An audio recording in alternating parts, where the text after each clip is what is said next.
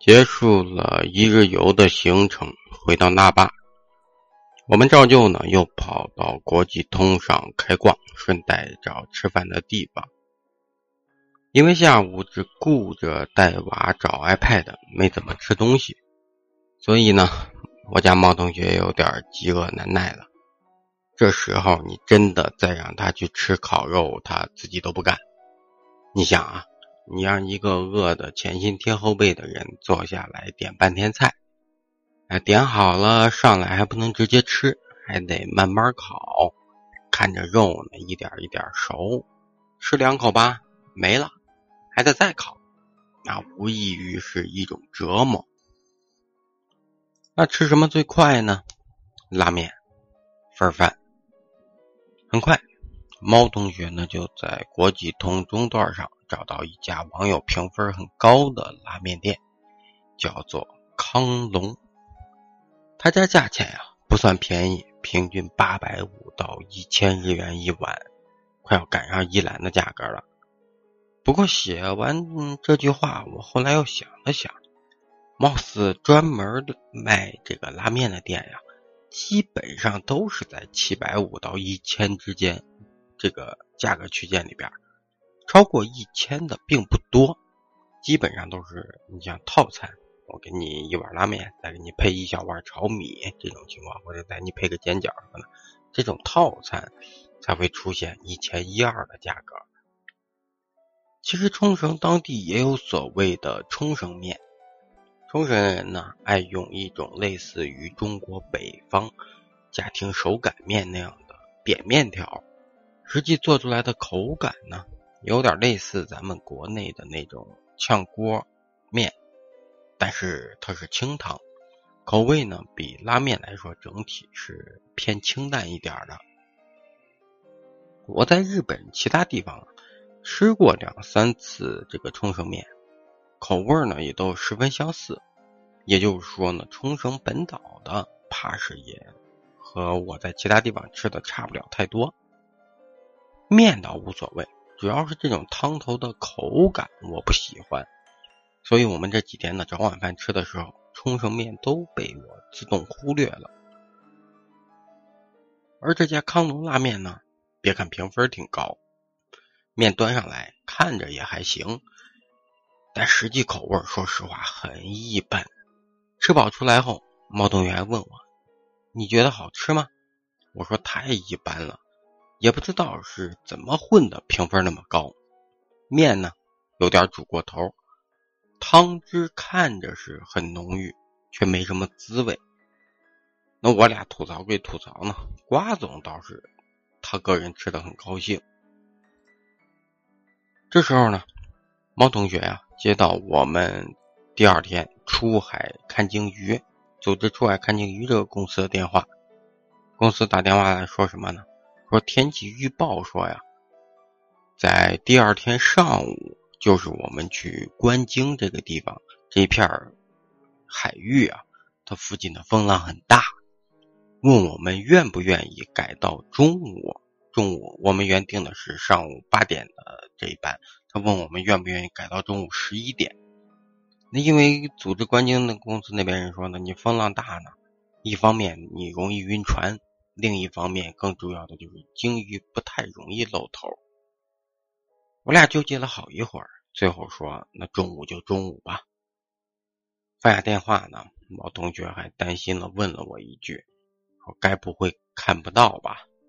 那我说：“我只能说，我说什么？我说那看不到就看不到吧，它本来就是凭运气的事儿，对吧？”不过呢，有着天草群岛看海豚的经历。我还是很坚信的，我们的运气不会那么差。而且日本做这类观光的公司，就是看海豚呐、看鲸鱼这类公司，甭管是日本人还是中国人开的，人家都很敞亮。就是第一次你看不到没关系，可以在接下来几天，趁你没离开的时候，再安排你免费看一次。实在是时间抽不开了。那就全额给你退款。无论是早期海牙看海豚，还是在那霸观鲸，人家都是这么承诺的。当然，他们之所以敢这么承诺，是因为看到的几率真的是很高的。你像早期海峡的海豚呢，号称全年可以观测到的几率是在百分之九十八左右，就说一年零零散散你加起来，也就那么七八天，你不一定你看不到。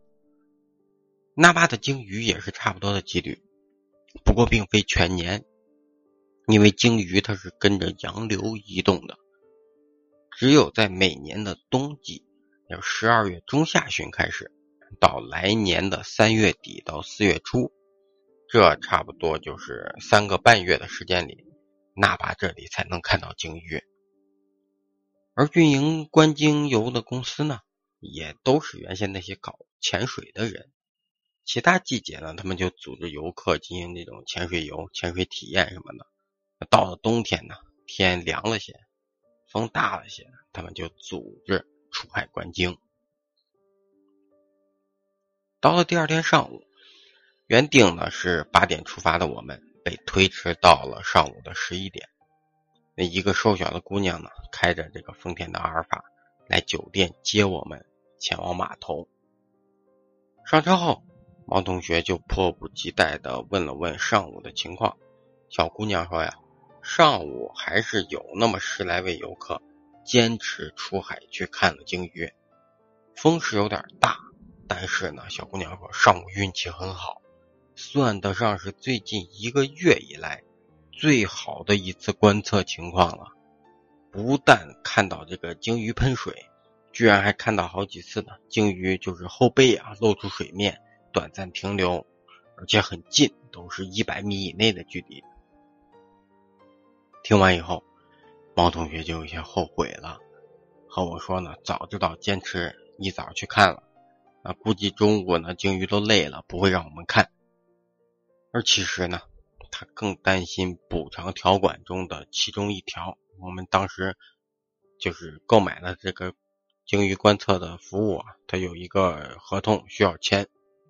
这个补偿条款一条说的什么呢？说的是以下这种情况不会进行赔付以及重新安排你观测。什么情况呢？就是这艘船上至少有三名客人看到鲸鱼在远处喷水。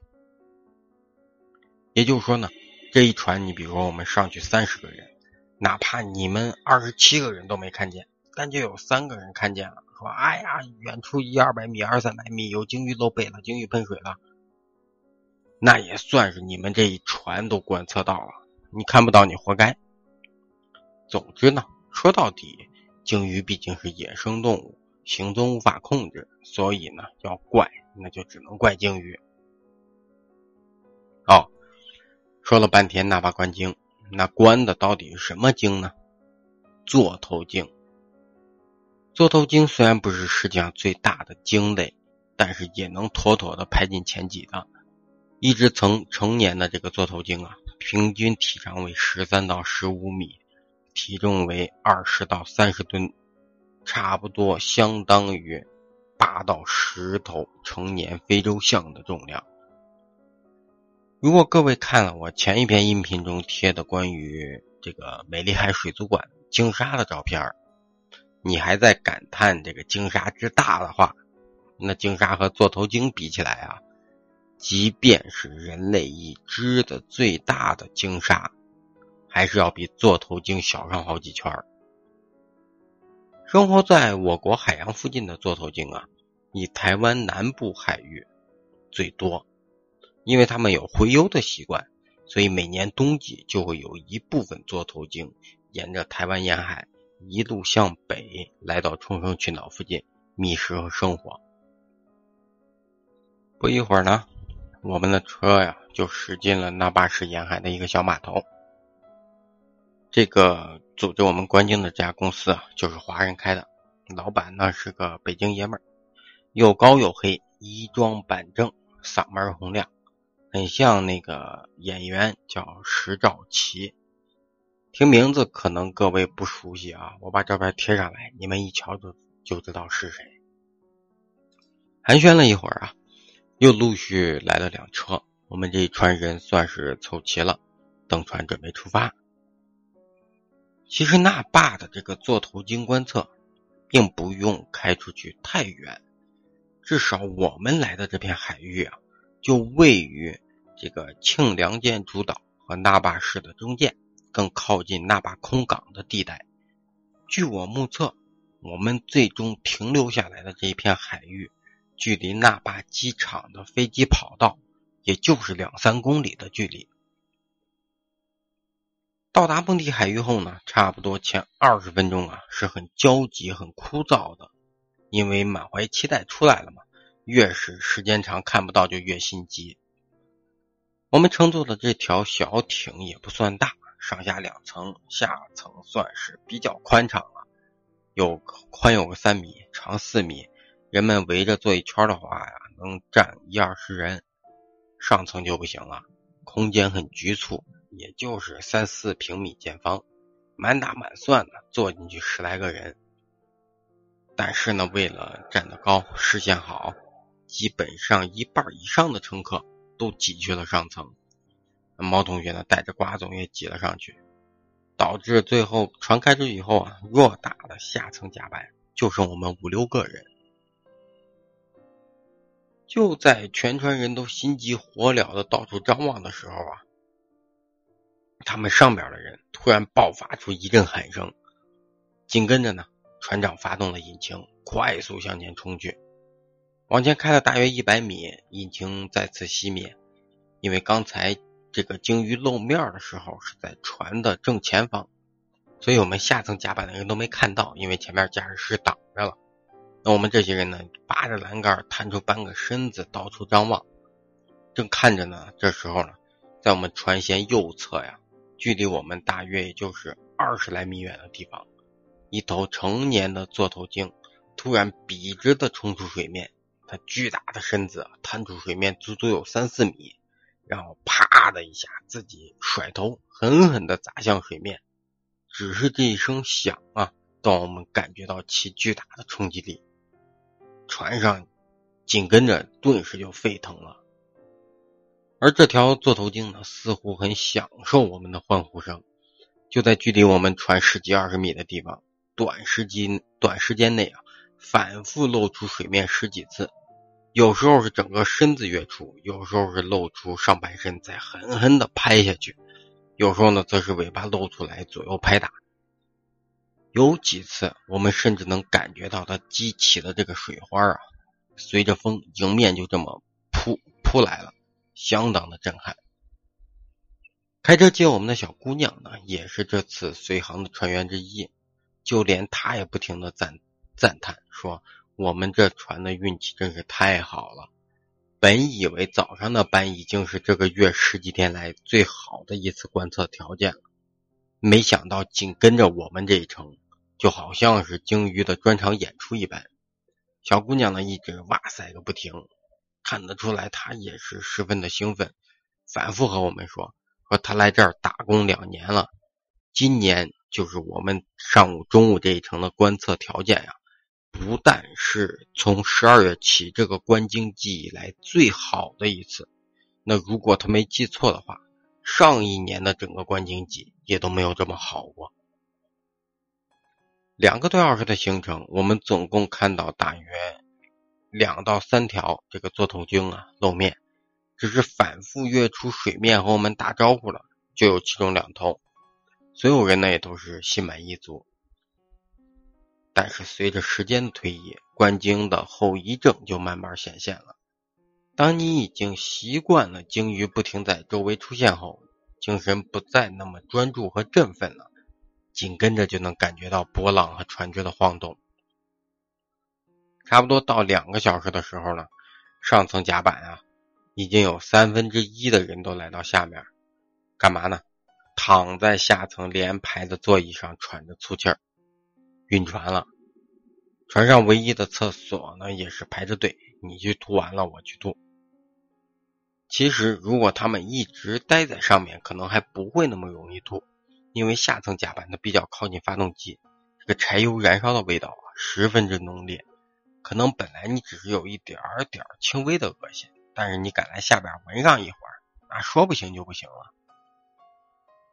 之前看某国内旅游论坛上，网友们呢清一水评论说，来冲绳观鲸一定要吃晕船药。冬季也的确是这样，季风多。就像我们去这天，即便你在岸边看着是风平浪静的，但是开出去个八百一千米就不是这样了，多少都会摇晃。所以晕船的朋友们啊，要有心理准备。最后再提醒一下。观测座头鲸在冲绳只在每年的十二月到来年的四月初，说白了也就三月底，其他时间啊你是看不到的。但是九州早期海峡的海豚是常年定居定居于那里，所以海豚全年都可以看。等我们终于回到码头靠岸，听员工手机汇报盛况的这个老板啊，早就等在码头上。到处找我们要拍到的照片，说的宣传用。看了好几个人拍的呢，老板不甚满意，我就给他看了一段我拍的视频，十五秒的时间，只见那个座头鲸啊，就在离我们十几米远的地方反复跃出水面三四三四次。关键呢，我那天拿的还是稳定器，镜头也不晃，拍的相当好。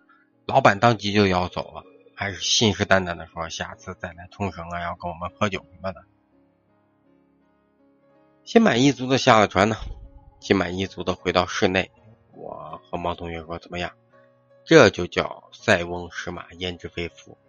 你以为你错过了早上的机会，其实真正错过的是早上那波浪大也非去不可的人。但是说到底呢，拼的还是运气而已。”最后，观鲸的费用一个人就是二百四十八元人民币。船舶公司呢提供车接车送，从酒店接上你到你完成整个观鲸行程，再送你回酒店到下车，要从上车到下车，全程大约需要三到四个小时。OK，今天就先说到这儿，我手机也响了。至于这一天下午和晚上的行程呢？咱们下一集继续。